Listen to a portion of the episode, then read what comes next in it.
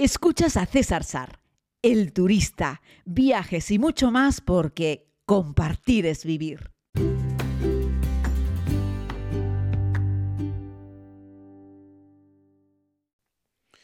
Saludos a todos y a todas, querida comunidad. Hoy pretendo venir para contarles una historia diferente.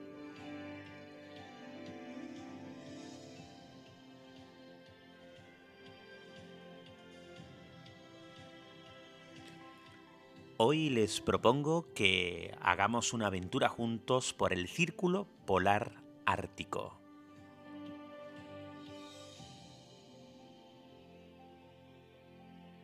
Corría el año 2016 y esto que están escuchando es el sonido de entrada del vídeo del documental Canarios en el Círculo Polar Ártico que tuve la oportunidad de compartir junto con unos amigos en una experiencia que nos llevó a recorrer los fríos hielos del norte de Europa. Los amigos de Norwegian nos han perdido las maletas, el equipaje, el bulto, los petates. Ya tuvimos un retraso con el vuelo, bueno, como espero que hayan podido escuchar, el viaje comenzó con un retraso de nuestro equipaje, tardó casi un día en llegar, la gente de Norwegian, pues en un vuelo eh, combinado, era un Tenerife-Oslo, Oslo-Alta, Alta es una ciudad en el norte de Noruega, desde la cual partía nuestra expedición y éramos, pues, eh, en fin, el grupo de amigos. Eh, Fran, Pedro, Julio, Alberto y Nacho y un servidor y dispuestos a hacer una actividad con esquís en el Círculo Polar Ártico. Y bueno, pues la verdad es que fue una experiencia increíble que la plasmé en este pequeño documental, Canarios en el Círculo Polar Ártico, que les voy a dejar el link en la descripción y que lo tenéis en abierto en el canal de YouTube. La verdad es que es media horita, un poquito menos. Le tengo mucho cariño a ese documental que tuvimos la oportunidad de presentarlo también en pantalla grande, en un cine en su día y que bueno, ahí está, en el canal de, YouTube para el que le quiera echar un ojo. Vengo hoy con esa propuesta con el espíritu de animarles a las personas que sean un poco más aventureras a poder realizar una actividad de este tipo. No es que un grupo de cinco canarios nos plantásemos en lo alto de Noruega y nos pusiésemos a caminar por el círculo polar ártico como, como Dios nos daba a entender. Lo hicimos, eh, y esto no es ningún tipo de publicidad, ningún tipo de colaboración, eh, pero lo hicimos a través de una empresa noruega que se llama Glot, que les voy a dejar también el enlace en la descripción para que le puedan echar un ojo, que organiza actividades más o menos turísticas, más o menos eh, con mayor o menor dificultad en ese entorno, en toda la zona de alta, en lo alto de Noruega. Y luego, al igual que hicieron con nosotros, se pueden adentrar aún más al norte, aún más a las tierras más heladas, ¿no? Entonces, bueno, ofrecen muchas actividades en verano, para toda la familia, también con mountain bike y también en invierno, en esos duros y fríos inviernos eh, eh, del norte de Noruega, ya en el Círculo Polar Ártico, y también tienen algunas actividades de auroras boreales. Nosotros pues nos decantamos por hacer esa actividad que nos llevaba a eh, desplazarnos con esquís de fondo, y con una pulca atada a la cintura, un arnés. Una pulca es como esa estructura larga eh, que va arrastrando en el suelo, es como si fuese un, un pequeño trineo del cual tú vas tirando, es decir, tú eres el animal de carga que tira del trineo. En ese pequeño trineo, en esa pulca, es donde llevas tus enseres, en el que llevas tu mochila y las cosas que necesitas para realizar esa actividad. Decir que es una de las experiencias más bonitas eh, y duras que he tenido la oportunidad de vivir en un viaje esta actividad en el círculo polar. Eh, bonita por el paisaje, por la compañía, eh, por el equipo y dura porque al fin y al cabo hay un momento en la actividad en el que no hay un punto de retorno, solamente puedes avanzar. En esta actividad contábamos con el propio dueño de la empresa, que era quien nos guiaba, junto con una compañera, es decir, llevábamos dos noruegos, dos personas locales, eh, un señor y una mujer más joven, pero ambos con muchísima experiencia. De hecho, él había sido parte de, de las Fuerzas Armadas eh, noruegas, un tipo grande, fuerte, rudo, eh, un poquito seco, pero con un buen sentido del humor y con las cosas muy claras. ¿no? Entonces, bueno, nosotros llegamos hasta sus instalaciones y a partir de ahí tuvimos que recibir un par de charlas técnicas, una sobre el material, la ropa la llevábamos nosotros, pero las botas nos las facilitaban ellos, los esquís, las pulcas nos las daban ellos, las tiendas, los sacos, todas esas... bueno, los sacos los llevábamos nosotros, pero las tiendas nos las daban ellos. Eh, todos los enseres pues, de cocina, etcétera, nos los daban ellos para la expedición. Y luego, pues lo que era la, ropa y el saco lo llevábamos nosotros. ¿no? Les digo que teníamos un par de charlas, una sobre el material, sobre cómo, em, cómo utilizarlo, cómo recogerlo, cómo guardarlo, repasar bien pues, todos los arnés, todas las cuerdas que se iban a llevar, en fin todo lo necesario, los cascos, todo. Y por otro lado, teníamos unas charlas más prácticas respecto a la ruta, a las condiciones meteorológicas que nos íbamos a, encontrar. La verdad es que todo lo hacen desde un punto de vista muy profesional, muy técnico, muy de lo que es una expedición, un casi casi podríamos decir que era una exploración para nosotros, evidentemente que nunca habíamos atravesado todas esas superficies de hielo congelado. Eh, así es que nada, estuvimos ahí durante un día preparándolo todo y al día siguiente pues ya emprendimos ruta, nos acercaron hasta un punto con los jeeps, luego ya caminas y luego ya llegas a la primera superficie de agua congelada, ¿no? Ahí ya te pones los esquís. Al esquí, a los esquís, en la parte de abajo, le ponen una lengua de gato. Es algo que permite avanzar y no retroceder con el esquí porque hay algunos puntos de esa travesía a pie que duró prácticamente una semana en la que hay alguna pequeña subidita pequeñita pero claro, si tú subes con un esquí de fondo en llano y vas tirando de una pulca, es muy difícil poder ascender, aunque esa inclinación sea pequeña, porque quieras o no vas a resbalarte hacia detrás. Hay que colocar sobre la parte inferior de los esquís esa, esa membrana que es como una lengua de gato, que se llama así, permite que se agarre un poquitito al hielo y que puedas avanzar, pero no retroceder, ¿no? Bueno, decirte que además yo tuve un poco de mala suerte con el material, me tocó unas botas en las cuales entraba agua, ahí hizo que casi se me congelasen los pies, ahí el amigo Julio siempre estuvo muy atento y cuando teníamos la oportunidad de parar en un momentito para descansar, me quitaba las botas. En el reportaje se ve cómo me quitaba los calcetines, los estrujaba y salía un montón de agua. Hace una idea que ese agua es hielo, o sea, estaba, se descongeló por el calor de mi pie, pero que en todo momento nosotros estábamos sobre una superficie congelada. Así es que era muy fácil que con ese agua fría sobre el hielo se me congelasen los pies. Así es que cada cierto tiempo tenía que quitarme las botas, escurrir los calcetines y Julio amablemente pues me daba un pequeño masajito de pies para que aquello entrase un poquitito en calor porque llegué a tenerlos la verdad es que bastante morados y, dolían, la verdad es que dolían y era muy incómodo, ¿no? Así es que ya te digo, yo no tuve mucha suerte, fui el único de todos, el resto de los del equipo, nadie le entró ni una sola gota de agua en los zapatos, a mí sí, y, bueno, tuve esa, esa mala suerte, pero el caso es que eso no impidió que se pudiese realizar la, realizar la actividad, ¿no? Podría contarles mil anécdotas sobre, sobre cómo se produce, pues teníamos el sol de medianoche durante toda la travesía, mm, pues teníamos el sol en el horizonte, así es que para dormir cuando montábamos las tiendas teníamos que utilizar un antifaz, porque si no es imposible pegar ojo, un paisaje blanco, yermo, muy bonito, muy especial, en algunas zonas encontrábamos la famosa tundra, que es esa pequeña vegetación que se da en esa cota tan alta, donde la hierba no levanta mucho, no levanta mucho más que un palmo, pero se puede encontrar en algunos puntos algo de vegetación eh, en función de cómo vamos haciendo la ruta, atravesando una serie de eh, superficies de agua completamente congeladas. ¿no? Eh, cada ratito íbamos parando para hidratarnos, era algo muy importante, aunque haga frío, aunque pillamos sol, pero no calor, pero aunque haga frío, y no tengas la sensación de estar sudando mucho, aunque había momentos en los que sí, porque el esfuerzo físico era considerable, el jefe de expedición, nuestro querido guía noruego, nos obligaba a detenernos durante unos minutos y a beber agua.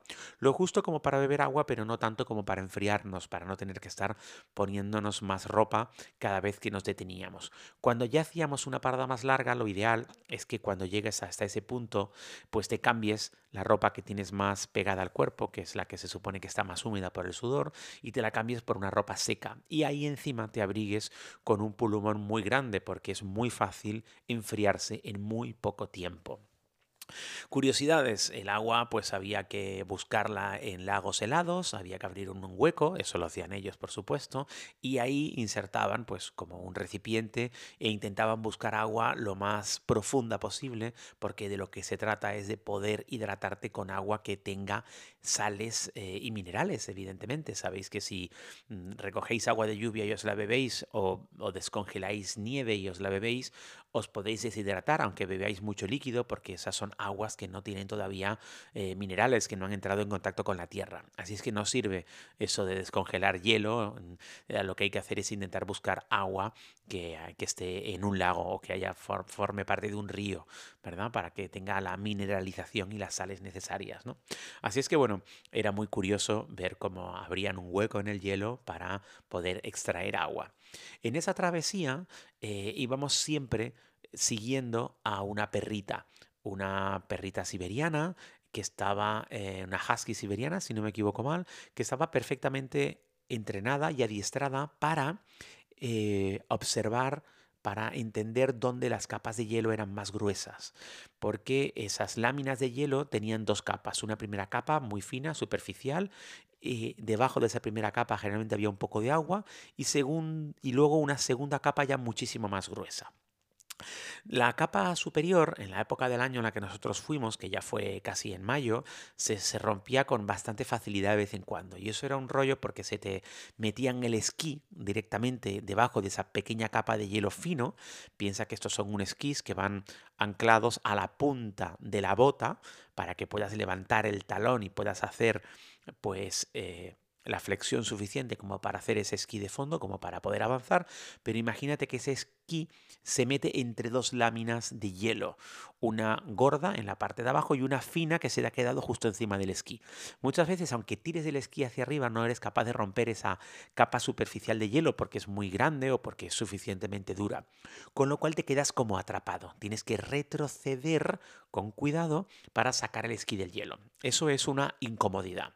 ¿Qué pasa? Que se rompa esa primera capa de hielo, pues no tiene más problema que la incomodidad de quedarte ahí atrapado un poco. El problema es qué pasa si se corrompe la segunda capa de hielo, algo que afortunadamente nunca ocurrió.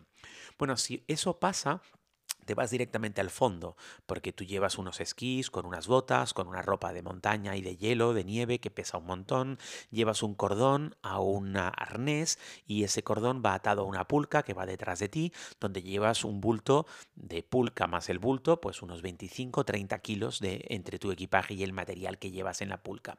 Por lo tanto, no es difícil imaginar que si se rompe esa segunda capa de hielo, es decir, se abre como un hueco en el hielo, tú te vas a ir directamente al fondo, al fondo y no vas a poder nadar, no vas a poder hacer nada por evitarlo, vas a caer directamente al fondo porque estás atrapado, estás atado a un bulto que pesa un montón, además de que tú mismo pesas un montón y no vas a flotar.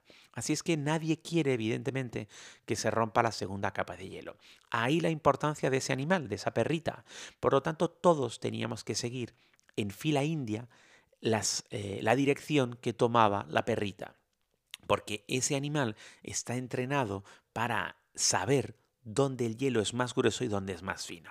Una de las anécdotas que le cuento a veces a la comunidad cuando hacemos viajes y les cuento esta batallita del círculo polar ártico es que eh, en, uno de los, eh, en uno de los días, en una de las travesías, imaginaos una superficie, una lámina de agua congelada tan grande como es capaz de alcanzar tu vista. Es decir, hasta el horizonte delante de ti es una lámina de agua congelada, es decir, una superficie completamente plana. Bien, de repente la perrita, llevábamos yo que sé, dos horas en línea recta y de repente la perrita coge y gira 90 grados, eh, gira 45 grados hacia la derecha y continúa. Entonces, claro, eh, siguiendo la brújula y sabiendo hacia dónde nos dirigíamos, esa variación en la, en la dirección que había tomado la perrita era no ir a nuestro punto de destino, el que estábamos buscando, sino desviarnos un montón.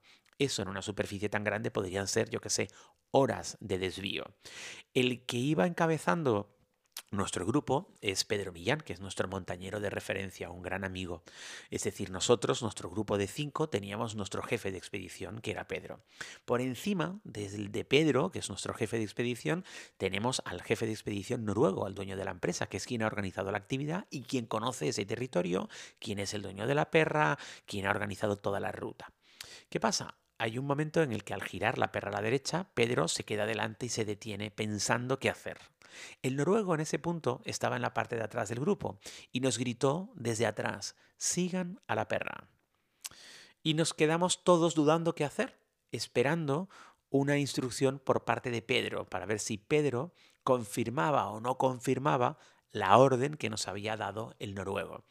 Todo el que ha hecho una expedición sabe que en una expedición no puede haber dos jefes, no puede haber dos líderes, solamente puede haber uno y punto. Y te tienes que fiar, suele ser la persona con más experiencia, con más sentido común y, ya está. En ese caso tú no puedes estar discutiendo porque tenemos que ser un grupo unido. Se puede dialogar, por supuesto, pero al final la última decisión, ante duda de si hay que retroceder, no, si hacemos cima, no hacemos cima, o en este caso si seguimos o no seguimos a la perrita por una superficie de agua congelada, la tiene que tomar una persona. Así es que nos quedamos mirando a Pedro y mirando al noruego. Y Pedro lo dudaba y el noruego nos decía que siguiésemos a la perra. Lo dijo una vez.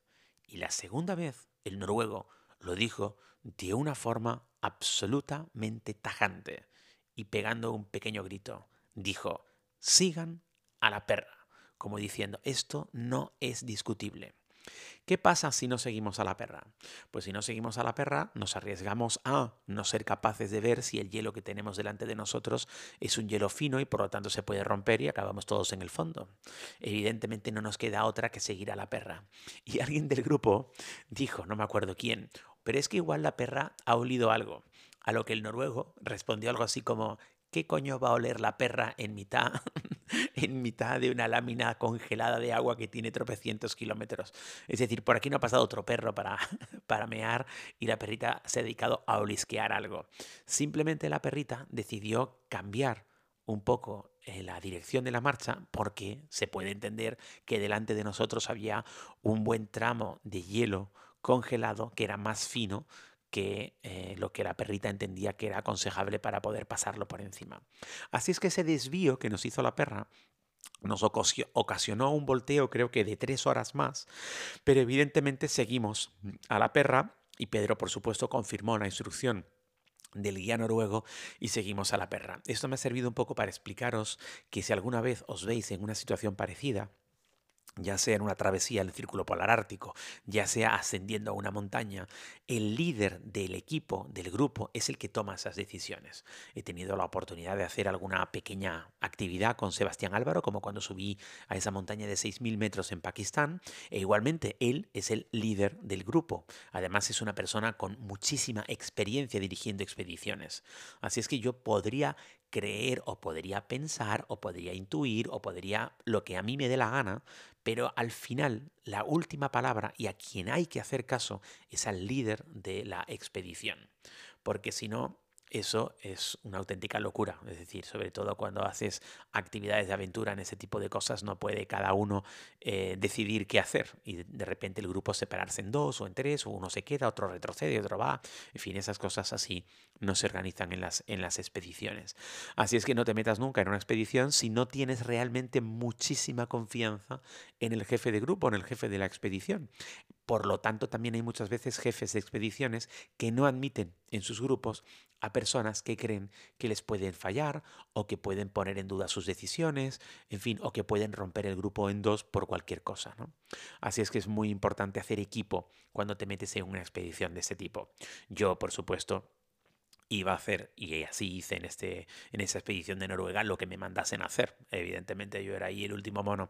Yo iba grabando un reportaje con los amigos, que os invito a que veáis en el canal de YouTube y que fue muy especial para mí, porque me ayudó a entender de lo que era capaz. Hay dos actividades que he hecho que me han ayudado a saber de lo que soy capaz. Una esta actividad en el Círculo Polar Ártico. Y la otra, como les he contado hace un momento, la actividad de subir a una montaña de 6.000 metros en Pakistán, acompañando a Sebastián Álvaro y a un grupo de amigos y montañeros. ¿no? Y fueron dos experiencias muy duras para mí, muy difíciles, una la de la montaña más que la del hielo, la verdad, eh, pero que me colocaron en una posición en la de o sigues o no hay nadie que pueda hacer nada más por ti solamente puedes valerte de ti. Es cierto que puedes recibir los ánimos, el cariño y el aliento de tus compañeros, pero al final eres tú quien tiene que avanzar con los trineos, con el trineo y con, o sea, tirar de la pulca y avanzar con los esquís, o eres tú el que tienes que seguir dando pasos para subir o para bajar de una montaña. Así es que bueno, quería compartir esta experiencia con ustedes, que para mí la verdad es que fue sensacional, y decirles que estuve preparándola durante 100 días. Era un momento en el que yo estaba además en muy buen estado de forma, en el que yo hacía muchas carreras de montaña, estaba delgado pero estaba muy fuerte, tenía mucho fondo, y aún así preparé esa expedición al Círculo Polar Ártico durante 100 días antes de la expedición para poder tener fuerzas suficientes para poder realizarla. 2016. La expedición que hice a lo alto del Manglixar, esa montaña de 6.000 metros en Pakistán, la hice finalizando la segunda temporada de la serie El Turista, la hice terminando allá como por agosto del año 18 eh, y también estaba en muy buena forma física, llevaba un año y pico viajando, además en ese viaje en algunos ratitos hacía, eh, salía a correr y hacía algunos ejercicios de fuerza y la verdad es que también me encontraba con mucha fuerza como para poder hacerlo. Ninguna de esas dos actividades las haría ahora, en estos momentos en los que no estoy con un buen fondo, ¿no?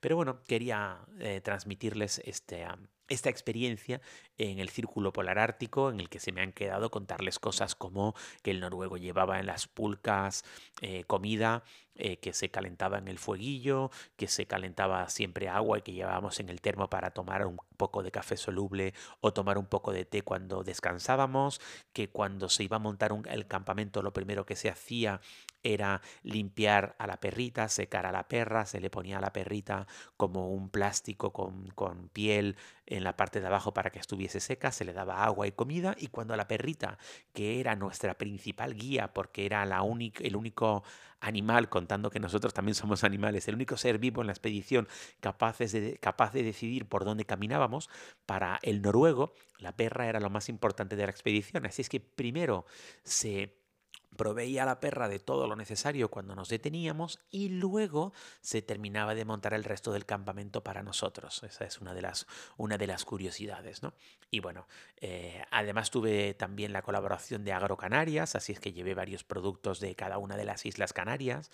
En el vídeo se pueden ver y así es que tuvimos la oportunidad, yo que sé, de comer gofio, por ejemplo, de comer pejines, también llevé unos plátanos, eh, en fin, llevamos eh, quesito, quesito majorero, en fin, llevamos cosas, productos típicos de nuestra tierra, de Islas Canarias, y los íbamos degustando eh, al mogrote, en fin, llevamos muchas cositas ricas para comer, además de que el noruego tenía todo perfectamente organizado. Si queréis verlo, la empresa noruega se llama Glot, ya les digo, el link lo voy a poner en la descripción. Este podcast me ha quedado un poquitito largo, pero es que larga fue también esa expedición, que por cierto la terminamos dándonos un baño cuando llegamos a la última de la, a, la, localidad final, lo celebramos dándonos un baño en un pequeño eh, lago congelado. Cuando digo lago congelado es una poza como de 40 y pico, 50 metros, no, como de 80 metros cuadrados, que estaba rodeada de nieve y cubierta por una pequeña lámina, por una pequeña lámina de agua congelada. Y ahí nos metimos todos, desnudos, evidentemente, porque acabábamos de salir de una sauna de madera que estaba al lado y de la sauna caminamos por un pequeño senderito hasta esa poza de agua congelada. Y fue una experiencia muy divertida, a la par que muy fría, y con esas imágenes cerrábamos el reportaje. ¡Que corta, que corta! ¡Vámonos! ¡Oh! ¡Vamos otra vez, otra vez! No, chicos, chicos, chicos, venga. Métanse, métanse. Vamos, vamos a ¡Noruega!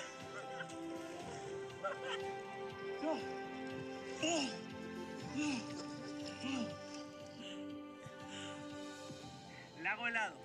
No es una broma, no es una forma de hablar, no es una expresión. Esto es hielo.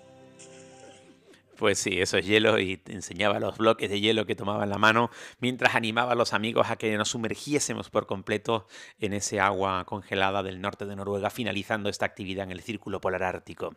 Compartir es vivir, querida comunidad. Gracias por llegar hasta aquí, por escuchar.